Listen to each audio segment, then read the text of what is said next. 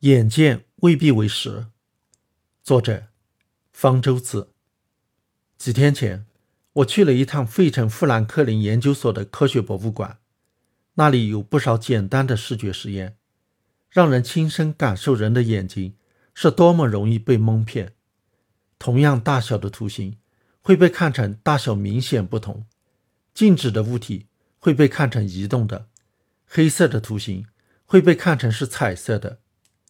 其实，我们在日常生活中也经常能够体验到这种错觉。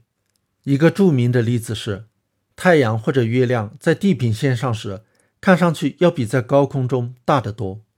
对古人来说，对这个现象最明显的解释是，太阳或者月亮在地平线上时更靠近地球，就像典故“两小儿辩日”所说的那样。在有了较为正确的天文知识之后。就可以知道这种解释是错误的。日月与地球之间的距离在早晚都是一样的。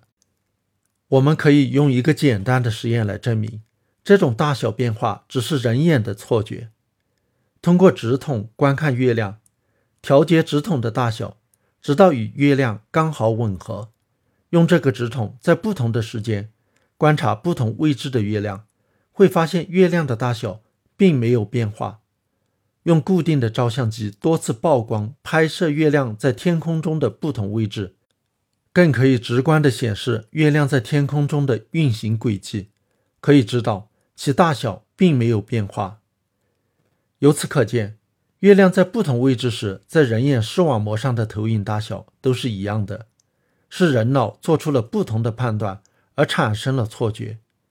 如果人脑觉得月亮距离较远，月亮就会显得比较大。反之则比较小。那么，这种距离错觉是怎么产生的呢？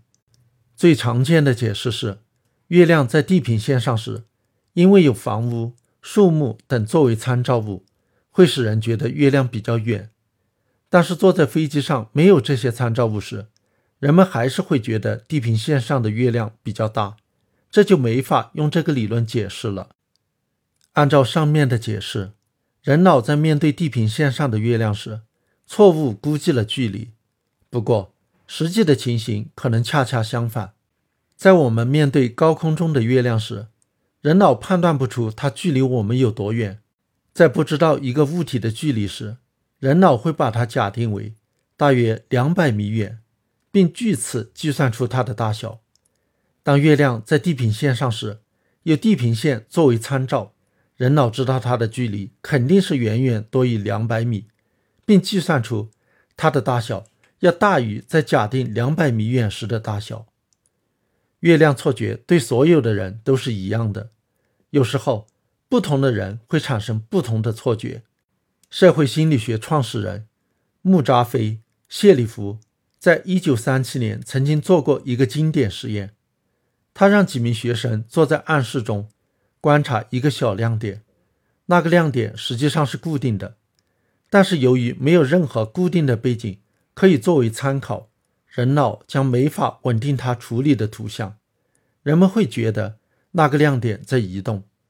如果分别问每个人看到的情形，他们描述该亮点移动的方向、距离都各不相同，因为本来就是出于想象。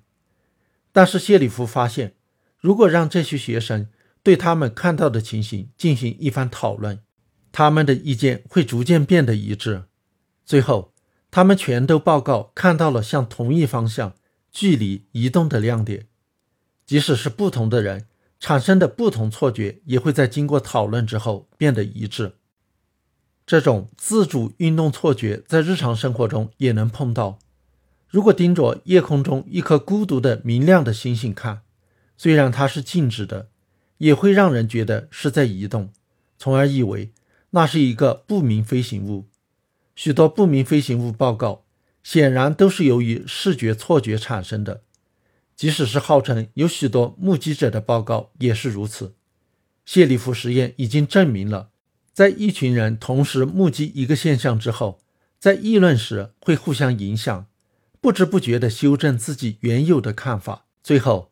会形成一种共识，也就是说，即使是诚实的人，甚至是一群诚实的人的一致描述，也不一定可靠。更何况，人们在讲述自己的经历时，为了吸引听者的兴趣，容易无意之中加以夸大，叙述的次数越多，间隔的时间越长，越不可靠。有的不明飞行物专家却偏偏要根据目击报告进行研究，甚至计算出不明飞行物异乎寻常的高度和飞行速度，从而得出不明飞行物与外星人有关的结论。这些专家显然过分信赖人的视觉和心理，他们不懂得人们所感觉到的世界其实并非世界的本来面目，而是一个虚拟世界。是大脑根据感官收集来的信息进行加工、重建出来的，在这个处理过程中，很容易出现错觉乃至幻觉。